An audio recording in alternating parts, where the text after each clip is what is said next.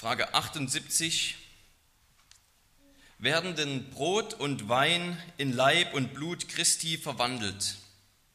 Nein, wie das Wasser bei der Taufe nicht in das Blut Christi verwandelt wird oder selbst die Sünden abwäscht, sondern Gottes Wahrzeichen und Pfand dafür ist, so wird auch das Brot im Abendmahl nicht der Leib Christi, auch wenn es in den Worten beim Abendmahl gebraucht, die beim Abendmahl gebraucht werden, als der Leib Christi bezeichnet wird. 79. Frage. Warum nennt denn Christus das Brot seinen Leib und den Kelch sein Blut? Oder nennt den Kelch den neuen Bund in seinem Blut? Und warum spricht Paulus von der Gemeinschaft des Leibes und des Blutes Jesu Christi? Christus redet so nicht ohne große Ursache. Er will uns damit lehren, wie das Brot und Wein das zeitliche Leben erhalten, so sind sein gekreuzigter Leib und sein vergossenes Blut die wahre Speise und der wahre Trank unserer Seele zum ewigen Leben. Darüber hinaus will er uns durch dieses sichtbare Zeichen und Pfand gewiss machen, dass wir so wahrhaftig durch seinen Heiligen Geist an seinem Leib und Blut Anteil bekommen, wie wir dieses heilige Wahrzeichen mit unserem Mund zu seinem Gedächtnis empfangen.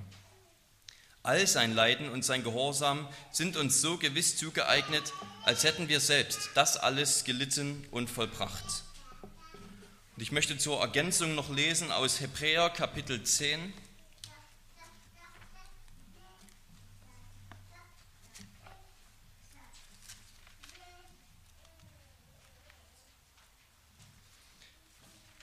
Hebräer Kapitel 10, die Verse 1 bis 7.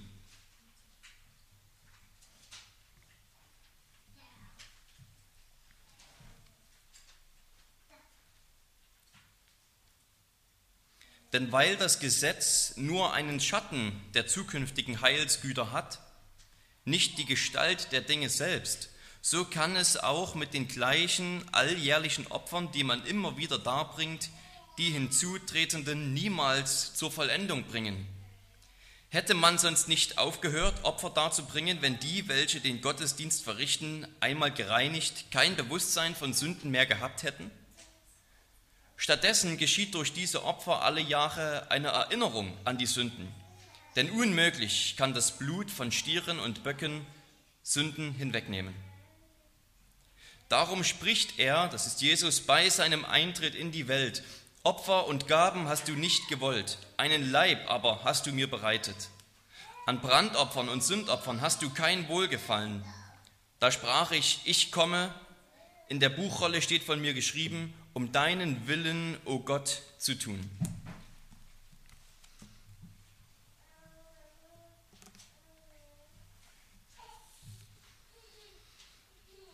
Liebe Geschwister, wir feiern heute wieder gemeinsam das Herrnmal und wollen dafür wieder die Gelegenheit nutzen, einmal mehr darüber nachzudenken, welch reichen Segen wir hier bei uns im Abendmahl, im Herrnmahl haben, wenn wir es gemeinsam feiern. Nicht alle von euch können heute, werden heute beim Herrnmahl teilnehmen, einige, weil sie noch zu jung sind und noch auf dem Weg sind, das Bekenntnis vor der Gemeinde abzulegen und dann am Herrnmahl teilzunehmen. Andere sind Gäste hier. Aber für jeden lohnt es sich, mehr darüber nachzudenken, welchen Segen wir beim Herrnmahl haben. Und selbst wenn, wenn ihr dann sitzen bleibt und nur zuseht, ist es wichtig zu wissen, warum genau machen wir das? Warum, was passiert da alles? Was ist der geistliche Segen, den wir empfangen? Wie die meisten von euch sicherlich wissen, ist die Frage nach dem Abendmahl eine heiß debattierte Frage. Nicht nur seit der Reformation, sondern, schon viel länger innerhalb der römisch-katholischen Kirche gab es auch Diskussionen, was genau eigentlich beim Abendmahl passiert. Die eine Seite sagt, wenn wir das Brot essen oder den Wein trinken, dann, dann essen wir ganz physisch den Leib Jesu Christi. Und wir trinken ganz physisch sein Blut. Das sagt zum Beispiel die römisch-katholische Kirche. Das Brot sieht noch aus wie Brot, es schmeckt noch wie Brot, aber es ist wahrhaftig verwandelt worden in den Leib Christi. Die Lutheraner sagen, das Brot ist zwar immer noch normales Brot, aber der Leib Christi physisch ist in oder unter dem Brot auf geheimnisvolle Weise. Auf der anderen Seite, da sind wahrscheinlich hauptsächlich die Baptisten, die sagen, Brot und Wein sind eigentlich gar nicht direkt mit dem Leib und Blut Christi verbunden, beziehungsweise haben gar nichts mit dem Leib und Blut Christi zu tun. Alles, was passiert, ist, dass wir eben essen und trinken und wir erinnern uns oder wir denken daran, dass Jesus für uns gestorben ist vor 2000 Jahren und dadurch werden wir erbaut, geistlich. Und der Heidelberger Katechismus sagt aber zusammen mit der Bibel, dass beide Alternativen falsch sind. Brot und Wein werden nicht verwandelt, sondern sie werden zu einem heiligen Zweck verwendet. Nicht das Brot selbst verändert sich, sondern der Gebrauch des Brotes und des Weines. Und andererseits, sagt der Heidelberg Katechismus, ist es viel mehr als einfach nur ein Erinnerungsmal, was deswegen so schön ist, weil wir darüber nachdenken, dass Jesus für uns gestorben ist, sondern wir haben tatsächlich Gemeinschaft mit dem Leib und Blut Christi, aber durch den Heiligen Geist, nicht weil er im Brot selbst ist. Wir wollen jetzt einen genaueren Blick darauf werfen, dass es also, wie auch der Predigtitel sagt, eine heilige Verwendung des Brotes und des Weines ist, nicht eine heilige Verwandlung. Heilige Verwendung statt heilige Verwandlung. Der erste Punkt ist, was ist das Brot? Ganz wichtig hier mit ist mit einem S geschrieben. Also was, was ist das Brot eigentlich? Was passiert damit? Man kann sich nur wundern, wenn man diese vielen Diskussionen durch die ganze Kirchengeschichte hindurch sieht. Natürlich ist Taufe und Abendmahl auch für uns als reformierte Christen sehr wichtig. Es sind die zwei Sakramente, die unser Herr Jesus eingesetzt hat. Und sie sind die zwei Sakramente des neuen Bundes, in dem wir heute leben. Natürlich sind sie wichtig, aber ich meine eher die Frage, wie kann so ein kleines Wörtchen ist, wie kann so ein kleines Wörtchen so viele Schwierigkeiten, so viele Debatten und Diskussionen hervorrufen? Das Wort steht ja an so vielen Stellen in der Heiligen Schrift, wo wir es nicht wörtlich lesen, wortwörtlich lesen können und da würde es auch niemand behaupten.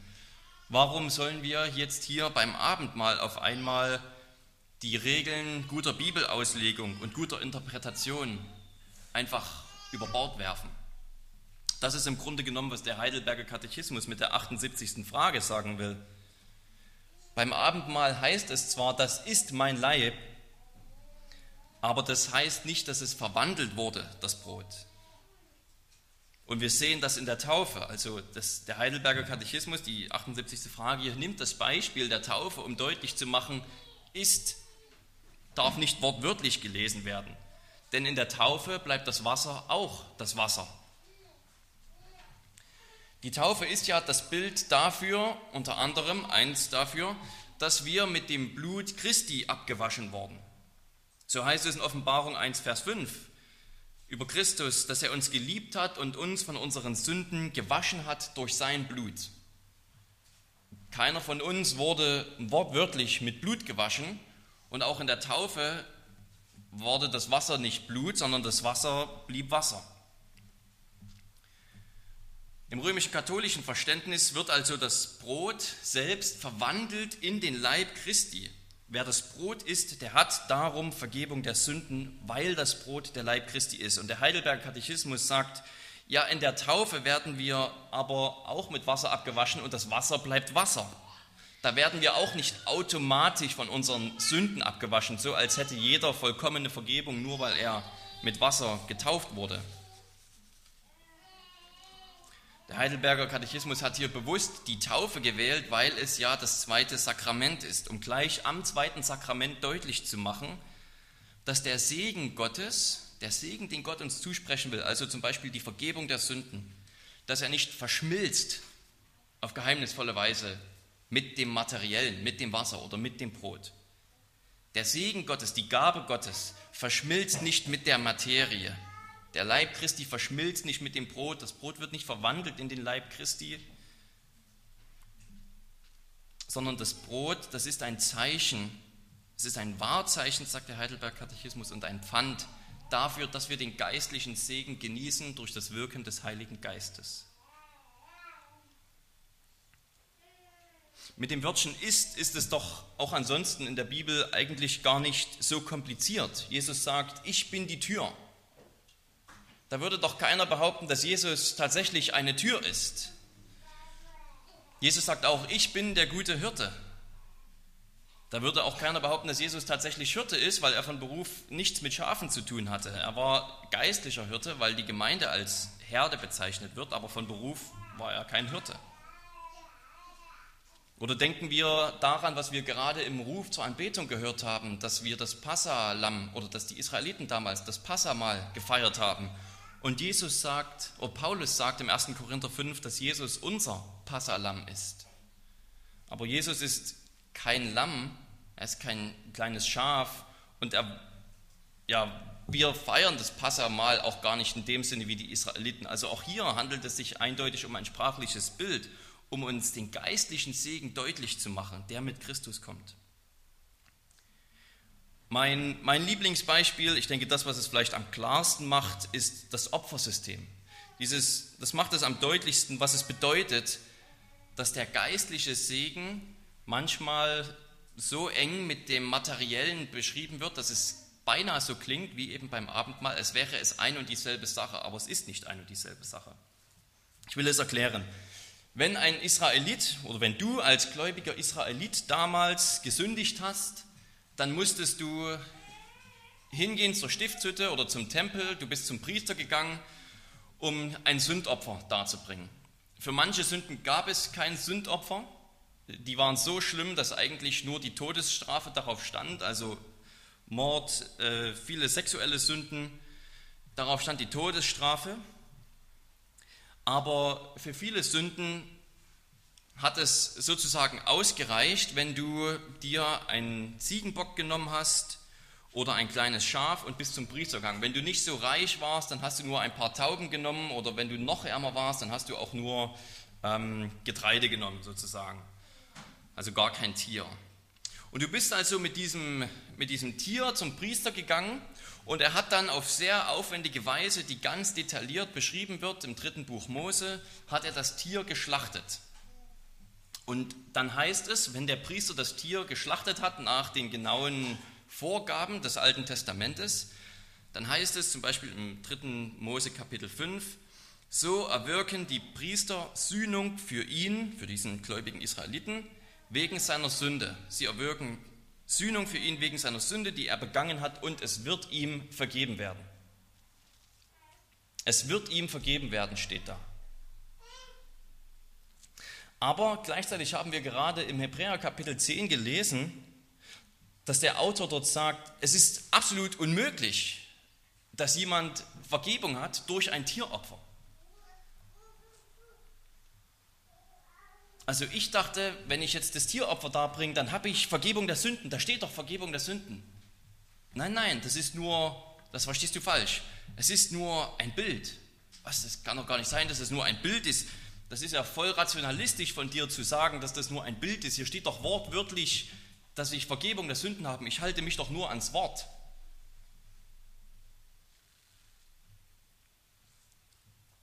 Warum steht da, dass sie Vergebung der Sünden haben durch das Tieropfer, obwohl später der Hebräer-Autor sagt, eigentlich geht das gar nicht? Wie passt das überhaupt zusammen? Das steht deswegen im Alten Testament so, weil es mit diesen Opfern wie mit einem Sakrament ist. Gott will hier den Israeliten, die mit ihrer Sünde und bußfertig zu ihm kommen und zum Priester kommen, Gott will diesen Israeliten geistlichen Segen geben. Er will ihnen Vergebung zusprechen. Aber die Vergebung kommt niemals durch das Tier selbst. Die Vergebung steckt nicht in diesem materiellen Mittel des Tieres, was getötet, wurde, das getötet wurde. Niemals sollte ein Israelit auf die Gedanken kommen, ah, wenn ich das Schaf schlachte, dann ist alles fertig. Sondern die Israeliten sollten dadurch denken, ah, es muss, es muss ein, ein Repräsentant für mich kommen, es muss jemand kommen, der für mich wie, für ein, wie dieses Schaf stirbt. Es muss jemand an meiner Stelle sterben Und durch das Alte Testament wurde dann immer mehr klar gemacht, okay, es wird der Sohn Gottes sein, es ist der Knecht Gottes, der für uns stirbt. Gott selbst muss die Sünde wegnehmen. Es kann eben kein Tier machen. Und dennoch wird dort gesagt, wenn du das Tier geschlachtet hast nach den genauen Vorbeschreibungen, wird ihm vergeben werden.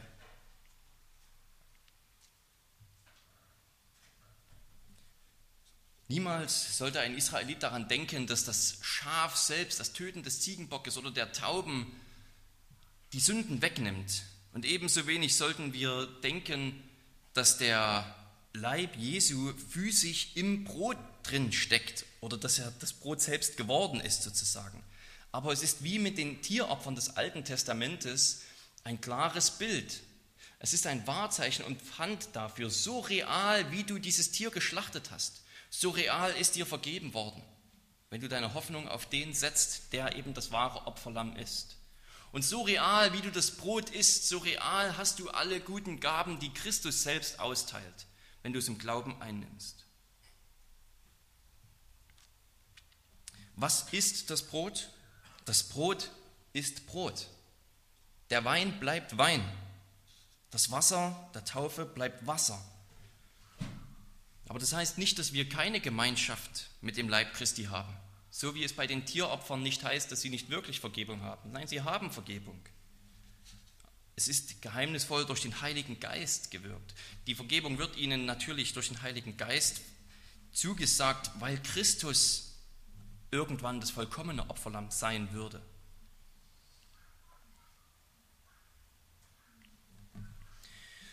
Okay, wir haben hier also festgestellt, Brot ist Brot, Wein bleibt Wein. Warum aber dann das Ganze? Das ist der zweite Punkt. Warum isst man das Brot? Wenn es eigentlich also gar nicht so direkt, wenn also der Leib Christi gar nicht direkt im Brot ist, warum essen wir es dann? Leider sind die, die Diskussionen über, über das Abendmahl äh, zu oft von Philosophie bestimmt, könnte man sagen.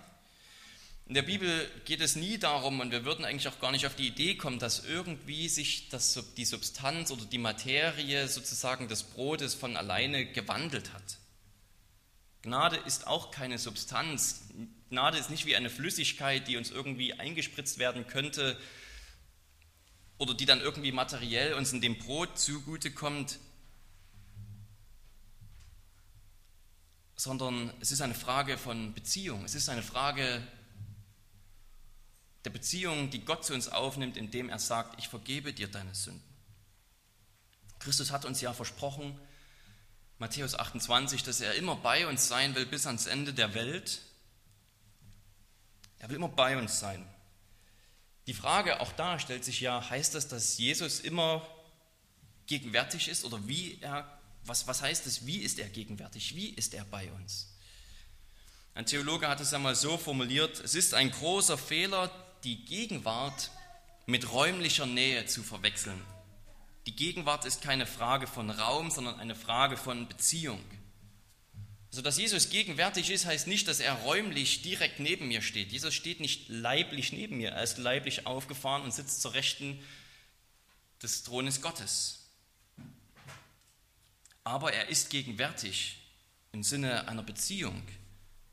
Er ist immer für mich. Er betet immer für mich. In seiner Vorsehung führt er mich gut und führt er dich gut. Er gibt dir immer wieder Gnade. Er vergibt immer wieder die Sünde. Das ist auch der, der Schlüssel zum Abendmahl. Wenn es heißt, dass Jesus gegenwärtig ist, dann heißt es nicht, dass er deswegen automatisch physisch im Brot ist, sondern es heißt, dass eine enge Beziehung zu ihm existiert, durch die uns wieder ganz neu seine Gnade zugesprochen wird. Dass wir immer noch in seiner Liebe stehen, dass wir immer noch in seiner Vergebung stehen, dass er immer noch für uns ist.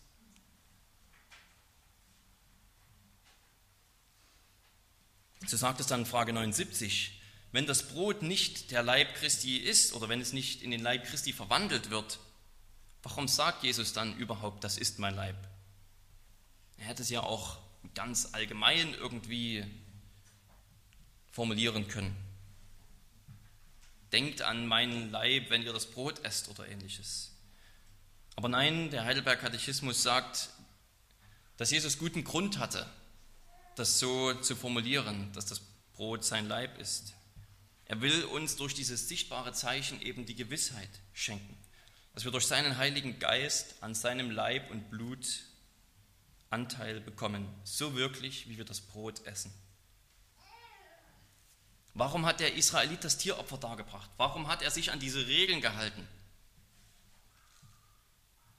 Auch für ihn war es ein Zeichen und für ihn war es ein Pfand, dass er dadurch Vergebung hat. Nicht durch das Tier selbst, sondern durch Christus, der später kommen würde. Aber dieses, dieses Tier war für ihn ein Pfand. Dass Gott sein Wort hält, dass Gott vergibt, dass Gott einen Stellvertreter finden wird, der die Sünde vergibt. Paulus erklärt sehr gut, wie wir die Gegenwart zu verstehen haben, nämlich er sagt, dieser Kelch mit Wein ist die Gemeinschaft mit seinem Blut. Das Brot, das wir brechen, ist es nicht die Gemeinschaft mit dem Leib Christi.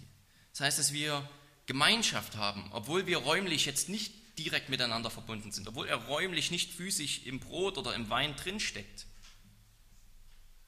Aber dass wir beim Herrenmahl, wenn wir es genießen, dass wir dabei glauben, dass wir Gemeinschaft mit Leib und Blut Christi haben, dass wir Gemeinschaft haben mit dem auferstandenen Christus.